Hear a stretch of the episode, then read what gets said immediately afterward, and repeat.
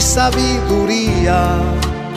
A Él le pertenecen por todos los siglos, toda honra y gloria y sabiduría. A Él le pertenecen por todos los siglos. Digno es el Cordero de Dios mi alma le adore por libertarla del error y de la sombra de la muerte, porque en prisión eterna estaba, pero gracias a Cristo, al Cordero de Dios, ha sido libertada. Gracias a Cristo, al Cordero de Dios, ha sido libertada. Gloria al Señor. Muy buenos días. Continuamos en este día maravilloso. Bueno, tenemos ya en línea al pastor Natividad Ramos Ramos este día maravilloso que continuamos con la palabra del Señor, edificando el fundamento sobre los ah, apóstoles y profetas, siendo la principal piedra del ángulo nuestro Señor Jesucristo, volviendo a la senda antigua. Estamos aquí, como siempre, trayendo la palabra que es viva y es eficaz. Muy buenos días, Pastor Ramos. No sé si nos está escuchando. Perfectamente bien. Muy bien. Bueno, queremos que salude a la audiencia en este día y yo sé que, eh, como siempre, la palabra del Señor traerá su fruto a su tiempo. Y gracias una vez más por estar con nosotros. Adelante. Bueno, pues estamos listos y anhelantes de lo que esta mañana hay en el corazón nuestro por su palabra y esperando que nuestros amigos, nuestros hermanos del auditorio sean construidos en esta preciosa fe de nuestro Señor Jesucristo. Ha sido una noche muy lluviosa acá en la ciudad de Monterrey, y, pero estamos eh, listos cuando usted lo diga, hermano pastor. Amén. Bueno, estamos hablando sobre volviendo a la senda antigua. Y sabemos que los tiempos son difíciles, pero aún así hay personas, hay hombres, hay mujeres, hay jóvenes, hay niños que todavía continuamos en la senda antigua y hay fenómenos como lo hemos hablado, fenómenos, fenómenos eclesiásticos neo pentecostales que se han querido parecer, pero no son. Y queremos, como siempre, pelear la buena batalla, anunciar el mismo evangelio, no ser camuflados, sino que continuemos siempre con aquello que un día se nos enseñó y no queriendo trastornar para sacar beneficios propios y sabemos que Dios está en control, pero también los hombres y las mujeres tienen que actuar de una manera eh, prudente, tal y como lo establecieron. Y volvemos y repetimos los apóstoles, ¿quiénes? Aquellos del antaño, no los actuales, porque sabemos que hay personas que sí son enviadas y trabajan, abren iglesias como el apóstol Pablo y se esfuerzan bastante, pero la doctrina tiene que seguir siendo la misma, no nuevos niveles. Últimamente escuchamos por ahí eh, la palabra rapto que no existe, eh, que fue inventada hace más de 200 años allá por Inglaterra y fue traída aquí a los Estados Unidos y Realmente la pregunta sería, ¿la iglesia se va o no se va? Eso es lo que es más importante que las palabras. Yo sé que sí afectan las palabras, pero sin embargo, con esta simple palabra quieren eliminar que la iglesia no se va. Y son tantas doctrinas, esta es una solamente una de ellas. Hay demasiadas que los fundamentos están eh, removidos, hay falsedad en muchas áreas y queremos por eso estos programas que seamos edificados y que podamos seguir construyendo sobre lo que ya se estableció. Pastor, así es que sabemos que estos días, el viernes hablamos acerca sobre la carta a Timoteo, la, la segunda carta, y yo creo que fue excelente, muy acertada, para que Pablo, ya casi al finalizar en sus últimos días, encomendó, recomendó que no se apartara de esta sana doctrina que hasta el día de hoy sigue, vigente. Pastor. Sí, eh, es cierto, vivimos un tiempo muy complicado que estábamos ya advertidos por la escritura. Y eso de que eh, en realidad se está diciendo, se está predicando afanosamente que la doctrina del arrebatamiento fue un error doctrinario, pues digan lo que quiera, pero Jesús dijo volveré y os tomaré a mí mismo para que donde yo estoy vosotros también estéis. Entonces al pueblo, a mis hermanos, yo les digo una cosa, deje que digan lo que quieran. Nuestro espíritu tiene testimonio también del parte del Espíritu de Dios, que esperemos al Señor Jesús que viene por nosotros. Entonces si otros no creen, lo creemos nosotros. Si otros no lo esperan, lo esperamos nosotros. Así que será una sorpresa para aquellos que han sostenido indebidamente, porque la escritura no los avala andar diciendo que la doctrina del arrebatamiento es un, un error, pero eh, las razones son políticas, o sea, es producto, dije, de la teología del dominio, en el sentido de que la iglesia, y este es un concepto posmilenial, en el sentido de que la iglesia tiene que conquistar el poder político y entonces establecer el gobierno en la tierra y luego ya después de un buen tiempo decirle, Señor Jesús, ahora sí ven a sentarte a reinar, cosa que en donde la encuentran, sin embargo, en los intereses políticos que hay detrás de esto, intereses políticos de tal manera que al no, al encontrar que el pueblo evangélico no respondió a las iniciativas de que los predicadores, de que los líderes evangélicos o los evangélicos subieran al poder político, a, la disputación en las senadurías, las presidencias de las repúblicas, entonces dijeron, ¿qué pasa? ¿Por qué los evangélicos, los hermanos no apoyaron? Y, entonces en la investigación que hicieron descubrieron que no, pues es que ellos están esperando que el Señor Jesús venga. Ah, entonces la doctrina del arrebatamiento es el problema. Pues vamos a lanzar una andanada para que se diga que la doctrina del arrebatamiento fue un error, una equivocación. No les crean, mis hermanos, porque son tiempos de error. Dice, escucharán espíritus de error. Así que, mis hermanos, ni le tiemblen las piernas a usted. Cristo viene por nosotros. Muy bien, este, yo voy a leer un pasaje de la escritura, eh, precisamente en segunda Timoteo, porque la semana pasada quisimos ver al apóstol Pablo, la expectación, la preocupación que tenía, ya prácticamente eh, yéndose con el Señor, ya para ser sacrificado, él, él quería asegurarse que este evangelio no fuera cambiado. De tal manera que fíjese usted lo que le dice a Timoteo en el capítulo 2, versículo, capítulo, la segunda de, epístola, capítulo 1, versículo 13 y 14. Retén la forma de las sanas palabras, o sea, que no te las cambien, Timoteo. Eh, que de mí oíste en la fe y amor que es en Cristo Jesús. Guarda el buen depósito por el Espíritu Santo que habita en nosotros. Y precisamente yo quisiera mencionar esta mañana eh, otra cuestión. Miren, hemos hablado de dos grandes tragedias que se han dado en la iglesia cristiana. Una, la perversión de la doctrina y otra, la perversión del culto en las iglesias.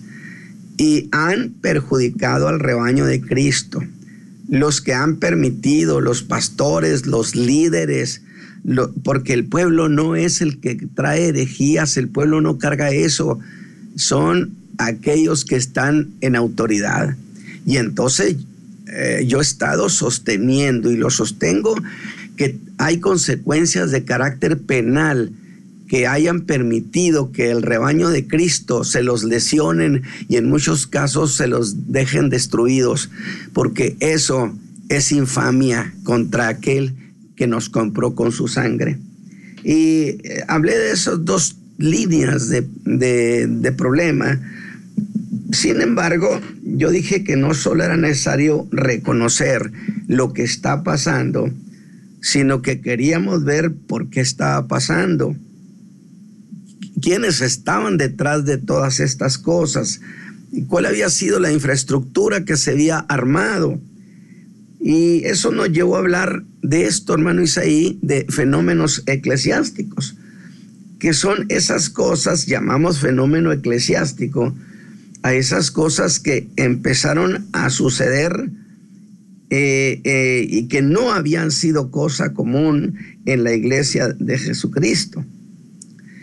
Como dijimos, aquella, aquel fenómeno de los años 80, donde nació la corriente que promovía la versión de que la doctrina ya no era necesaria, que no había que enseñarla, que eso, y que yo dije, yo estoy muy claro, tengo conocimiento de, estas cuestiones y fue producto de la teoría de la personalidad autoritaria que habían diseñado en Frankfurt, Alemania, eh, el George Lukács, que era un líder comunista húngaro, y, otros que, que, lo, que estuvieron con él.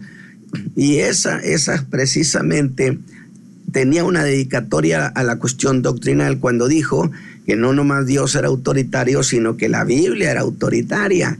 Y ya se preveía el golpe contra la doctrina.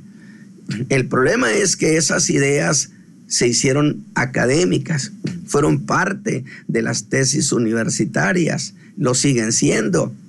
De tal manera entonces que esa generación pues salió ya permeado su pensamiento ya con ese virus y esta gente subiendo al, pastorado y sobre todo una cosa, hermano, porque el pastorado, el ministerio se secularizó, porque una gran cantidad de ellos ni siquiera le hablan a usted de llamamiento.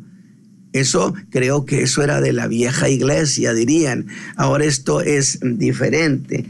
De tal manera que hablamos de la usurpación de funciones ministeriales, hablamos del fenómeno de la revelación de medio mundo, particularmente que nace en, en el renglón de los evangelistas, que cometieron el error de meterse a maestros, no respetando, no respetando los ministerios de cada quien, porque cada ministerio tiene su función en el cuerpo de Cristo.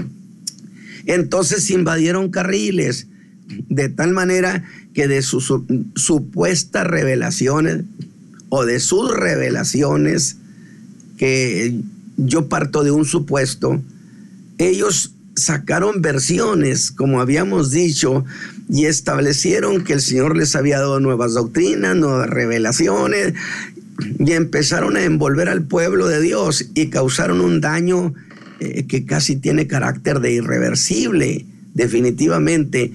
De tal manera, entonces, la, reclasificaron los ministerios, eh, el ministerio del maestro prácticamente fue descalificado o dado de baja, reconocieron al apóstol, al profeta, al evangelista, al pastor, y como que no hallaban dónde poner el, el, ministerio del maestro y dijeron, bueno, pues ponlo allí, colócalo ahí como apéndice del pastor, hombre. Y ya clasificaron pastor maestro.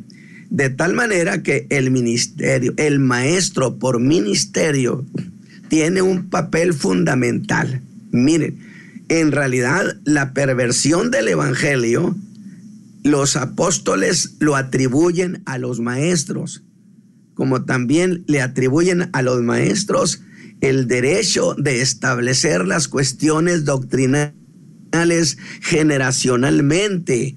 No significa que en cada iglesia tiene que haber un, un, maestro por ministerio. No, no.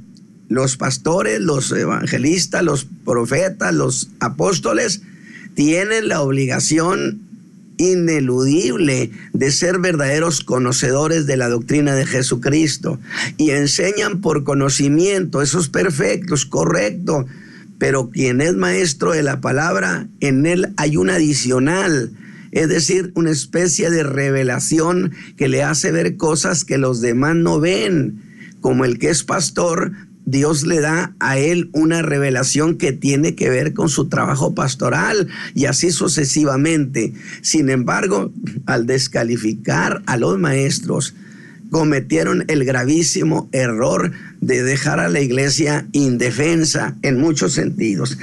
Pero no solamente eso, hablamos del fenómeno de la avalancha de los enseñadores que Pablo dijo, se acumularán maestros.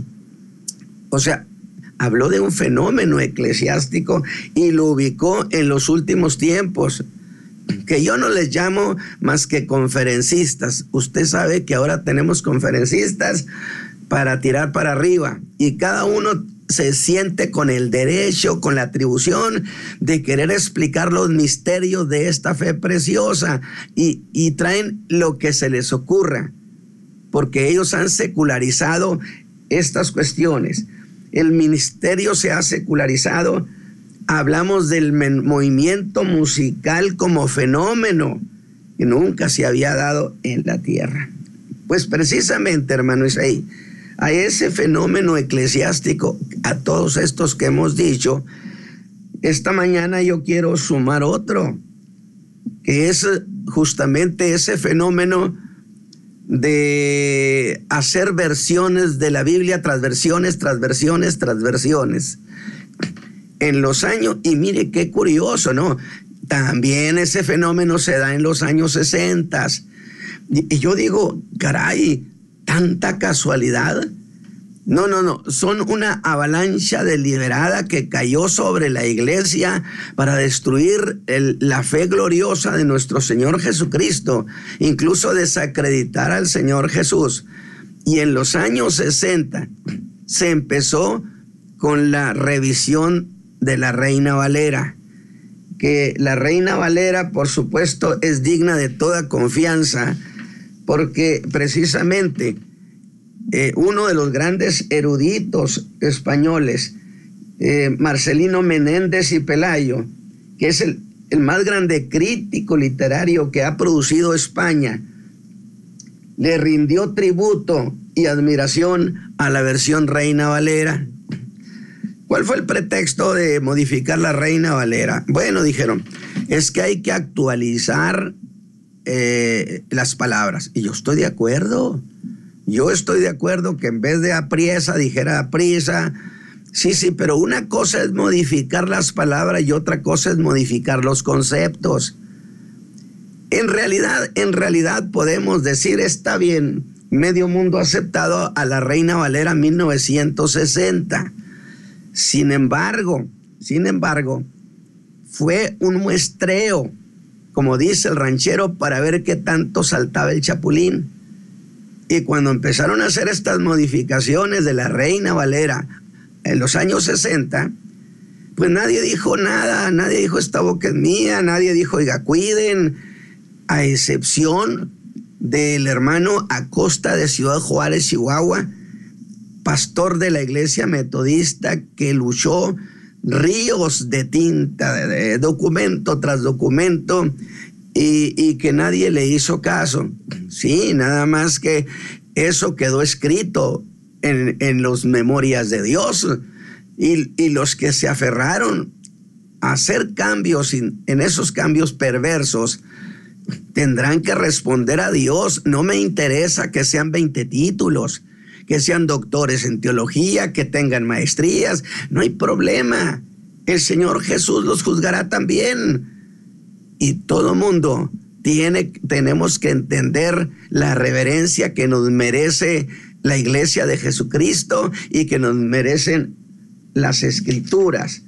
De tal manera que en la versión del 60 actualizaron 10 mil palabras en la versión 60, hermano Isaí. De, pero si ya, ya las actualizaron en los años 60, yo digo una cosa, porque esto tiene lógica. Hermano Isaí, ¿qué tanto ha cambiado el lenguaje de los años 60 a esta fecha? Pues no. Y entonces, ¿para qué tanta versión? ¿Para qué esta? ¿Para qué la otra? No, no deliberadamente el proyecto era crear una Babel bíblica, una Babel de traducciones diversas. Tenían traducciones para los, para, como la Biblia latinoamericana del 72, versión marxista, eh, el 79, la Biblia Dios habla hoy, que ahorita voy a mencionar varias, muchas perversiones que tienen que ver con la doctrina. Es decir, el problema es, Timoteo, que no te cambien las palabras que de mí has oído. que no se quieran hacer los graciosos y a nombre de la lingüística y de la Real Academia Española y que quién sabe qué, que no usen ese pretexto para que nos cambien los conceptos de la escritura. De tal manera entonces que esto se ha polarizado entre los, los liberales eh, que son apóstatas, que sea de un modo consciente o inconsciente, pretenden socavar los fundamentos de nuestra fe en las sagradas escrituras, afirmando que la Biblia está llena de errores e interpolaciones y pretenden y han pretendido y lo han hecho modificar el criterio que ha prevalecido por 3.500 años acerca de la veracidad de las sagradas escrituras.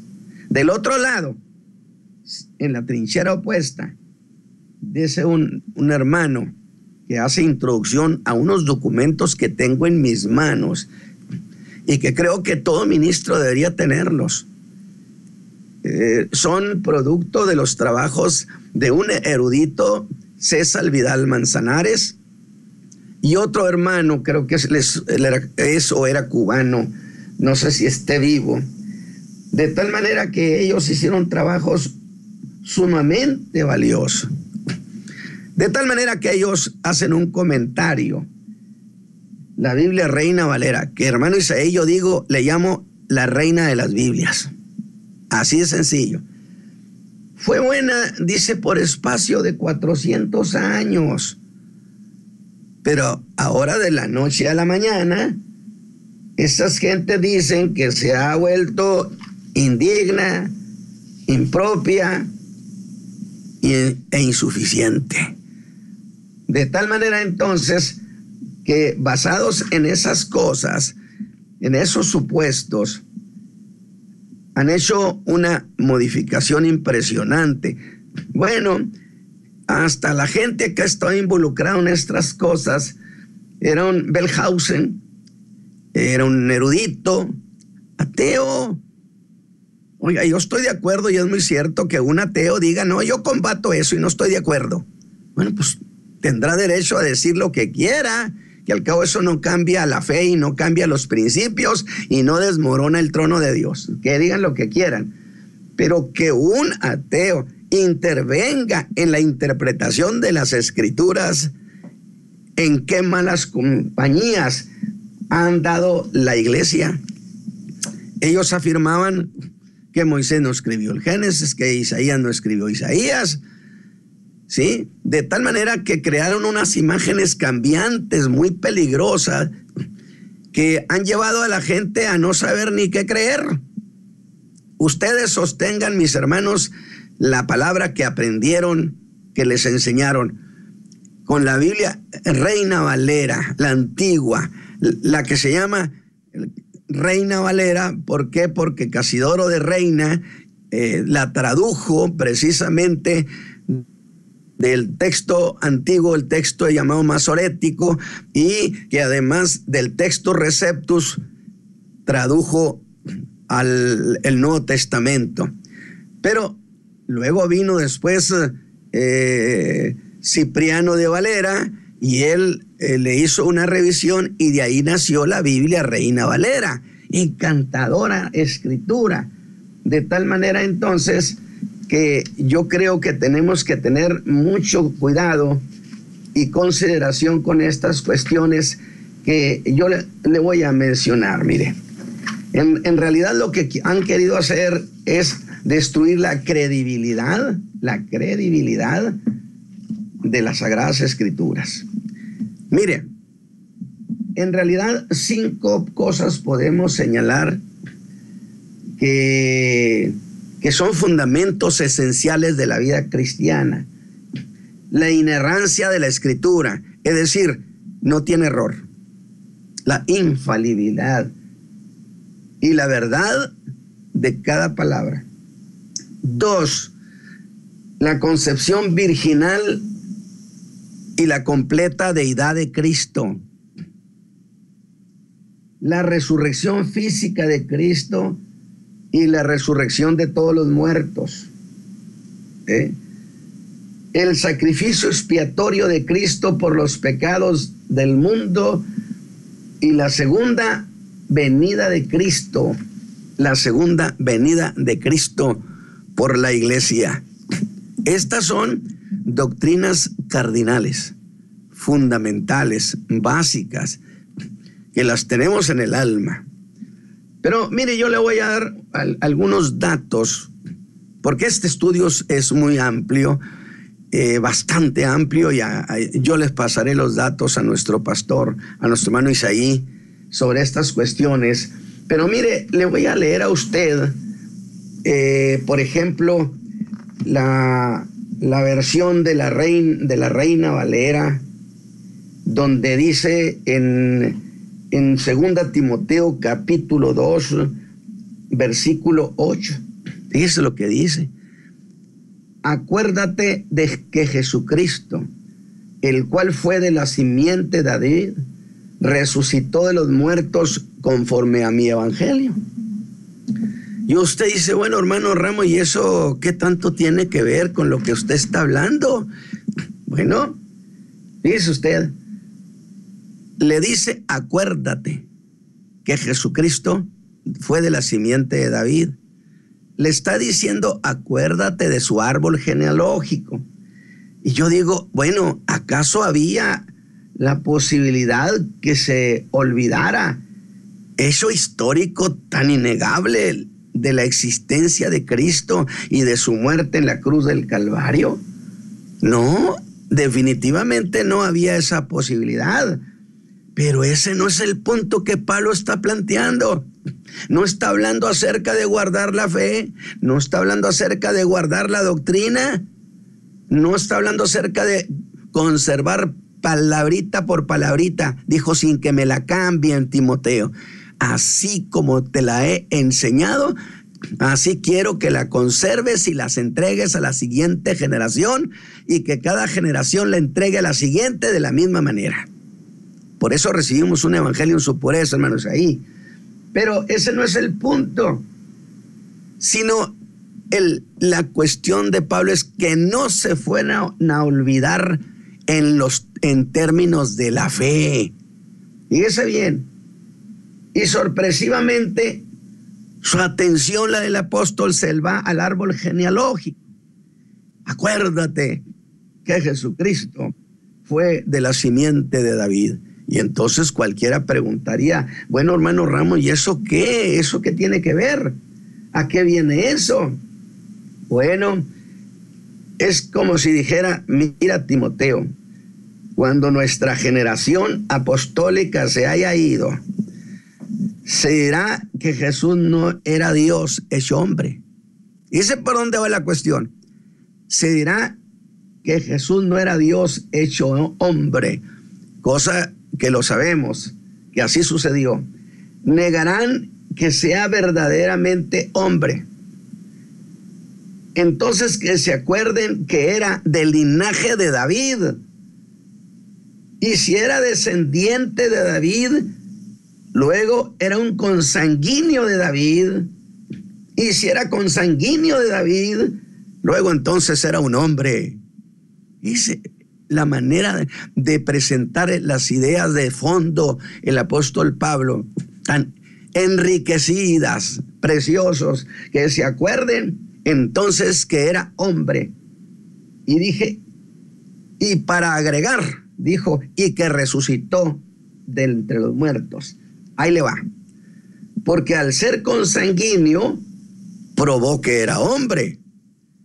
Pero al resucitar, probó que era Dios.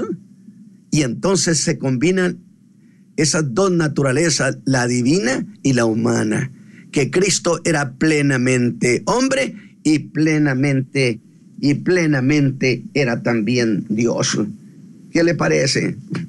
Pero hay tanta, tanta aberración. Por ejemplo, Juan 3:13 donde la, reina Valera dice, nadie subió al cielo, sino el que descendió del cielo, el Hijo del Hombre que está en el cielo. La versión popular diría, nadie ha subido al cielo, sino el que bajó del cielo, es decir, el Hijo del Hombre. Yo no sé si puso cuidado en lo que leí. esa versión suprime la referencia a que el Hijo del Hombre está en el cielo. Lo dejaron en la tierra. Es decir, a reconocer que es omnipresente y que por lo tanto es Dios. ¿Qué le parece? En Hechos 8:36, y yendo por el camino llegaron a cierta agua y dijo el eunuco, aquí hay agua, ¿qué impide que yo sea bautizado? Felipe dijo, si crees de todo corazón, bien puedes. Y respondiendo dijo, creo que Jesucristo es el Hijo de Dios. Mire qué confesión. Creo que Jesucristo es el Hijo de Dios. Enfatiza la versión popular, como también la Biblia internacional, que se usa tanto, dice más tarde, al pasar por un sitio donde había agua, el funcionario dijo, aquí hay agua. ¿Hay algún inconveniente para que yo sea bautizado? Están suprimiendo todo el versículo 37 y con él al suprimirlo suprimen la necesidad de creer que Jesús es el Hijo de Dios como requisito formal para bautizar a una persona. ¿Qué le parece? De tal manera pero a ver qué le parecería a usted Miqueas 5.2. Dice la, reina Valera, pero tú, Belén Efrata, pequeña para estar entre las familias de Judá, de ti me saldrá el Señor en Israel, el que será Señor en Israel, y sus salidas son desde el principio, desde los días de la eternidad. La versión popular. En cuanto a ti, Belén Efrata, pequeña entre los clanes de Judá, de ti saldrá un gobernante de Israel. Escuche bien, que desciende de una antigua familia. De tal manera que esta versión priva al Mesías de ser eterno y por lo tanto, si no es eterno, luego entonces no es Dios.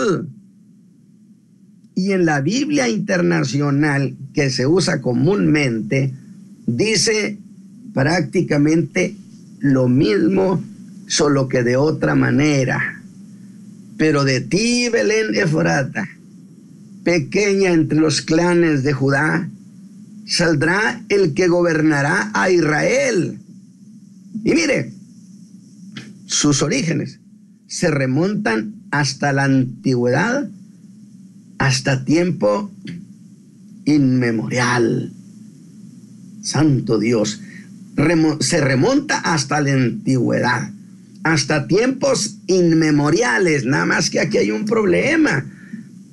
El que se remonte a una antigüedad inmemorial de la que no tenemos memoria, no significa entonces que sea eterno. Y si ese pequeño niño no es eterno, entonces no es Dios. No me diga que son inofensivos, que, que no son malintencionados, si, son eruditos, son gente muy conocedora de estas cuestiones, gente muy conocedora. Alguien me dijo, hermano Ramos, pero ¿cómo es posible que gente conocedora vaya a cometer semejantes barbaridades o vaya a engañar? Bueno, es que aquí otra vez tiene una lógica. ¿Quién es el mejor para engañar? ¿El que no sabe nada o el que se la sabe de todas, todas? Indiscutiblemente, los que conocen, los que se llaman eruditos. De tal manera que esta versión, como lo dice la Biblia Internacional y la versión popular, que, que se remonta a tiempos muy antiguos, pues entonces no se reconoce y está en contra de lo que Juan dijo en el capítulo 1, versículo 1.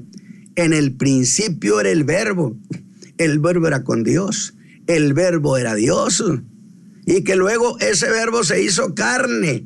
Y acá entre nosotros se llamó Jesús, porque venía, era el hombre que venía, Jesús el hombre, Dios hecho hombre que venía a salvar a los hombres. Ahora, déjame decir una cosa. El que alguien sea muy antiguo no significa que sea eterno. Es más, le voy a hacer una aclaración adicional. El que alguien sea preexistente no significa que sea eterno. Porque la palabra preexistencia implica existir antes de. Punto. Los ángeles son preexistentes al hombre, mas no son eternos. Y Cristo Jesús, no, no, no, no es meramente preexistente. Jesús es eterno. De tal manera que agreden la doctrina de la deidad de Jesucristo. ¿Usted qué le parece? Mire, le voy a leer, por ejemplo, a usted de la versión de la Biblia Internacional, le voy a leer a usted Mateo 19, Mateo 19, algunos tienen su Biblia allí, versículo 16 al 17, Mateo 19, versículo 16 al 17. Mire lo que dice. Y sucedió que un hombre se acercó a Jesús y le preguntó, Biblia Internacional, Maestro, ¿qué de bueno tengo que hacer para obtener la vida eterna? Y Jesús le contesta, ¿por qué me preguntas sobre lo que es bueno? Respondió Jesús, solamente hay uno que es bueno. Si quieres entrar en la vida, obedece los mandamientos. Le voy a leer la reina, la reina Valera. A ver si usted observa la gran y terrible diferencia, capítulo 19 de la Reina Valera, dice, y aquí uno llegando se le dijo, maestro bueno, ¿qué bien haré para tener la vida eterna? No le dijo, maestro, ¿qué cosa buena debo hacer? No, maestro bueno. Y él le dijo, ¿por qué me llamas bueno? Ninguno es bueno, sino uno, a saber, Dios. Y si quieres entrar en la vida eterna, bueno, pues entonces guarda los mandamientos. ¿Dónde está la cuestión? Miren, no olvidemos que el Espíritu de Dios que inspiró las escrituras, resulta que es también el que inventó los idiomas los puntos, las comas, las, maneras de, de, la dicción. Y esto se llama silogismo simple. Y un silogismo simple está compuesto de dos propuestas y una conclusión. Veámoslo desde el punto de vista, desde el punto de vista de la internacional y de la versión popular. Sería propuesta número uno. Jesús es un maestro porque eso es lo que le dijo Jesús, maestro, ¿qué cosa buena voy a hacer? No le dijo Jesús, no le dijo maestro bueno, le dijo Jesús, le dijo maestro. Entonces la propuesta sería Jesús es un maestro. Propuesta número dos en ese silogismo. Solo Dios es bueno. Conclusión. Jesús no implica necesariamente que sea Dios. A ver, te la voy a repetir. En este silogismo sencillo o simple consta de dos propuestas y una conclusión.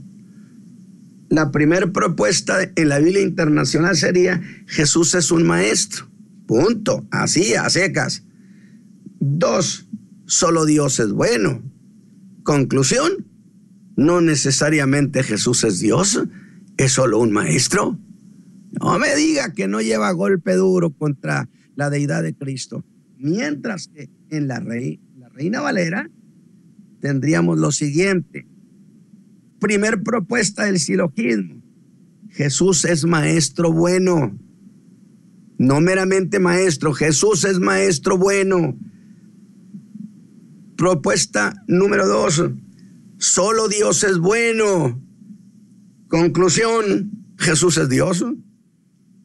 Porque si Jesús es el maestro bueno y bueno solo es Dios, automáticamente implicaba que Jesús es Dios. ¿Observó? ¿Observó usted la maniobra, la mala intención en este tipo de, de cuestiones?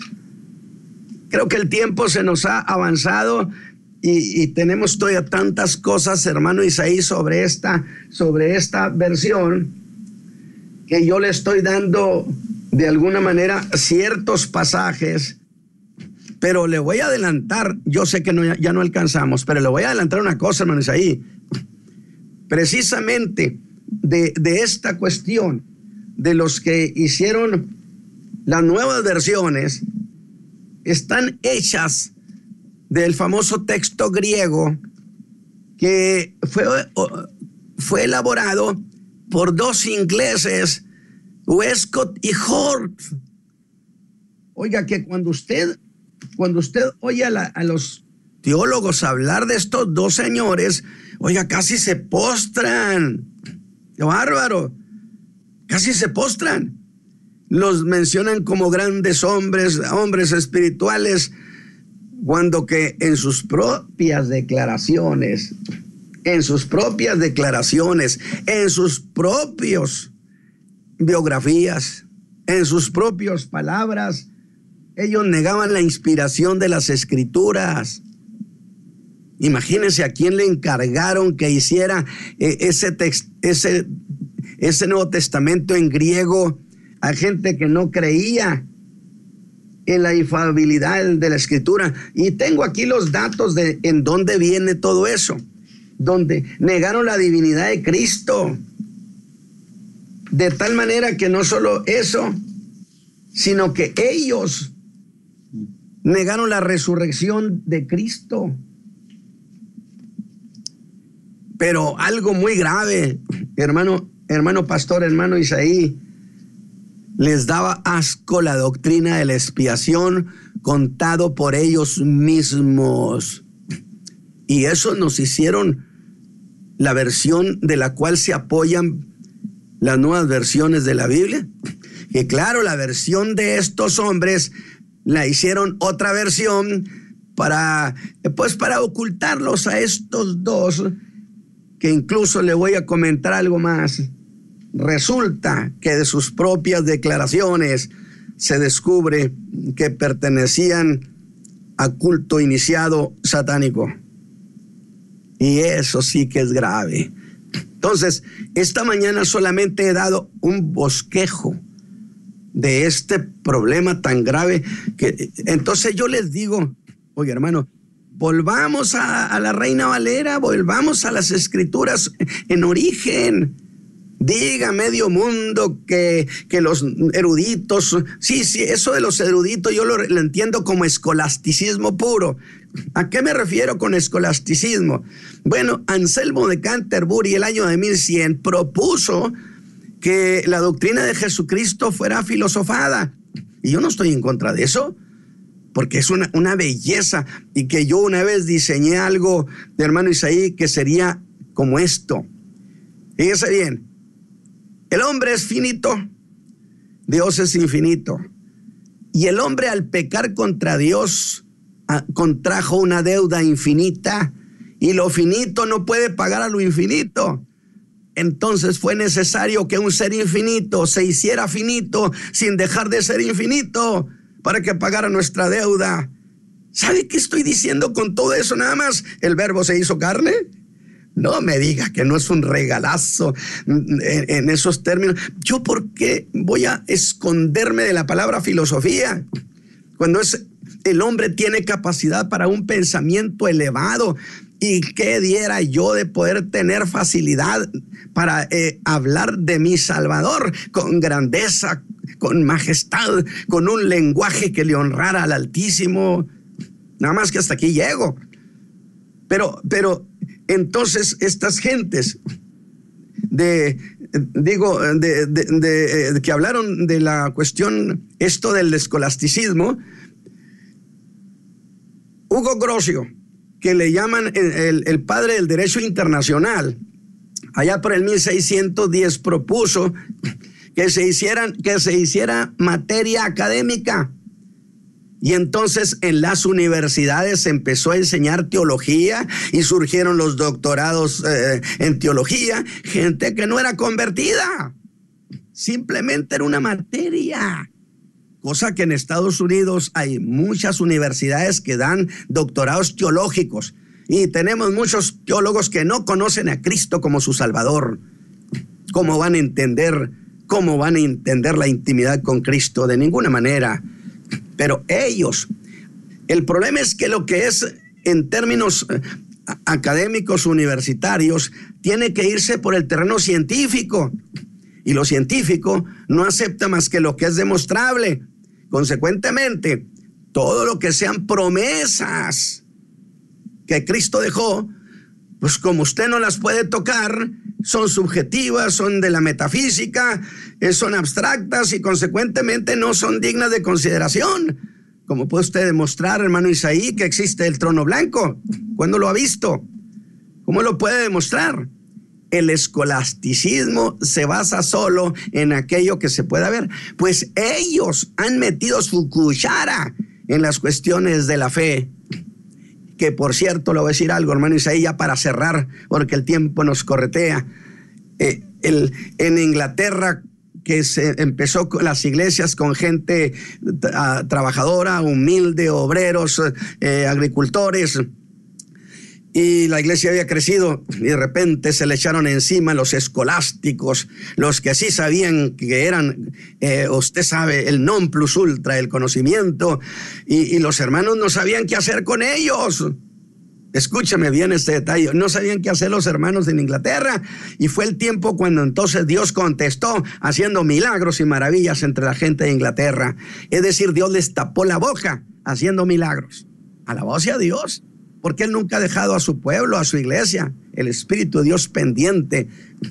Y dejaron por un tiempo, a vuelta de siglo, volvieron al ataque pero entonces ya la iglesia presbiteriana tenía teólogos, tenía gente muy preparada y ellos hicieron la defensa de la fe.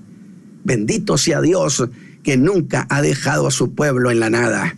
Hermano Isaí, es solamente hecho un esbozo de en qué malas compañías han puesto la escritura y no la han cambiado de tal manera que pretenden que, que la gente tenga una confusión no, no, no, no, no. Yo les ruego, así como volvamos a los fundamentos de la fe, volvamos también a las escrituras que sostienen ese fundamento de la fe. Aleluya. Mis hermanos, que Dios me los bendiga, hermano Isaí. Gracias, y pastor. No cabe duda que estamos en tiempos donde la gran apostasía se ha levantado.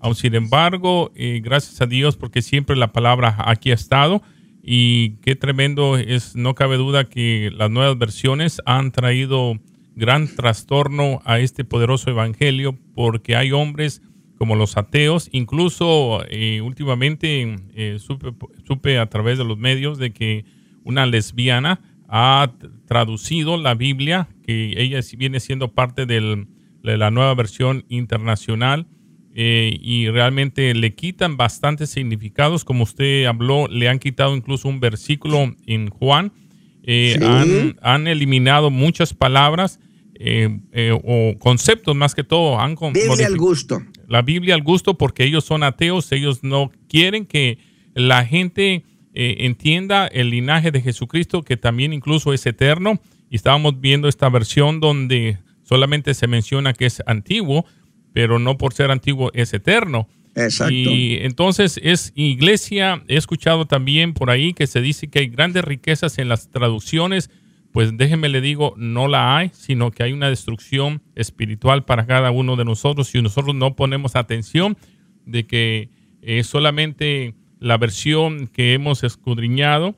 Y, ahí lo dice en Oseas capítulo 4, versículo 6, mi pueblo fue destruido porque le faltó el verdadero conocimiento, el conocimiento que viene espiritualmente. Yo le invito a que continúe escuchando esta, esta programación, estos programas que traen edificación al pueblo. Si usted no escucha, si usted no transmite estos mensajes a sus hijos, si usted no eh, se pone a la vanguardia a, hacer fila, hacer eh, el llamado a nuestros hijos, nuestras generaciones irán caducando cada día más y al rato tendremos no una Biblia, sino cuentos, sino historias y realmente totalmente distorsionada la palabra del Señor. Por eso es importante que usted se ponga eh, cuentas con el Señor y diga, Señor, enséñame cada día más lo que tu palabra es la verdad y que nos sacará adelante. Yo le invito, si usted tiene algún comentario, ya no solamente nos quedan cinco minutitos, si usted desea apoyar o opinar sobre este mensaje,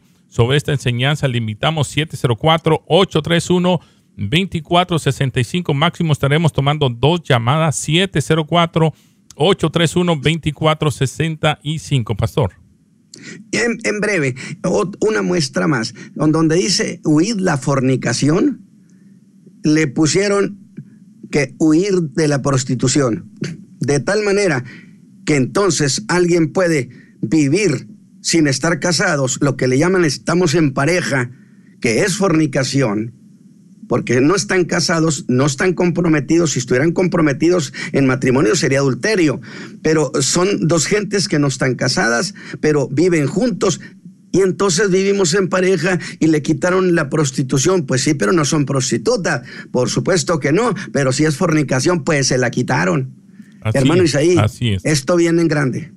Incluso incluyendo a María, cuando habla el Evangelio, dicen, la nueva versión dice la joven, la joven María y ya no dice la Virgen María, totalmente cambiado la situación, porque puede, cualquier joven prostituta también puede ser, pero sin embargo, cuando dice Virgen, está separada para un propósito. Buenos días, Dios bendiga, gracias por llamar. Adelante con su comentario.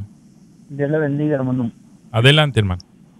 Dice que yo estaba revisando en un momento también esa Biblia y, y de repente confunde entre el griego y el hebreo, empieza la Biblia, no recuerdo bien ahorita el capítulo, pero sí recuerdo que dice uh, acerca de, las palabras, de,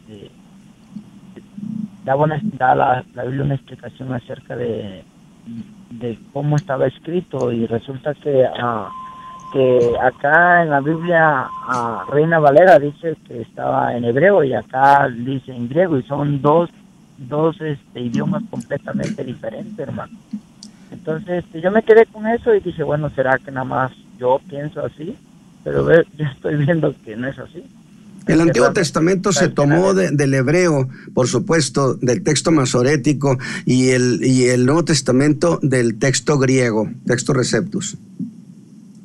Muy bien, gracias hermano por su comentario. Vamos a tomar una segunda y última llamada. Muy buenos días, Dios bendiga. Dios los bendiga. Adelante hermano. Amén. Sí, estaba para hacer el comentario de, también hay que tener mucho cuidado con las traducciones mesiánicas. Esos que dicen que la que atacan a la Reina Valera y dicen que, que solamente ellos tienen la traducción correcta. Y mucha y muchas de las palabras que usan no, no las traducen, sino usan el, el hebreo. Y los comentarios, yo he leído los comentarios que hacen en en toda esa um, traducción y, en todo niegan la deidad de Cristo. Así es. Absoluto. Bueno, gracias mi hermano. Última llamada. Muy buenos días. Adelante con su comentario. Dios le bendiga, hermano. Amén. escúchenos por el teléfono. Díganos, hermano. Sí, hermano, solo quería decirle que este, eh, nosotros, la Iglesia del Nuevo Camino, también estamos de acuerdo.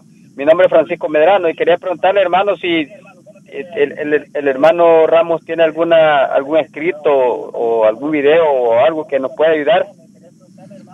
No, no lo tengo, pero ahorita yo estuve citando un documento de el hermano César Vidal Manzanares, que es un, erudito y que hizo estos, estos documentos que yo, por supuesto, revisé para asegurarme que era cierto lo que él comentaba. Eso es lo que tengo eh, en respecto a todo lo que comenté ahorita. Ok, está bien, hermano. Entonces, muchas gracias. Amén. Bendiciones. Dios me lo bendiga. Bueno, eh, Pastor Ramos, gracias eh, por este tiempo. Vamos a hacer una oración para dar gracias a Dios y que, como siempre, que el pueblo esté alerta porque los tiempos, el tiempo se viene, el tiempo de nuestro Dios también aquí a recoger a su pueblo. Padre, eh, eh llévenos en oración, por favor. Padre eterno, te rogamos, Señor, que nos bendigas y bendigas a tu pueblo, a tus hijos, y envuelvas con tu Espíritu Santo el alma nuestra para que, Señor, el corazón del pueblo se incline para volver a esa fe gloriosa y hermosa que recibimos. Padre, bendice al pueblo en el nombre de Jesucristo.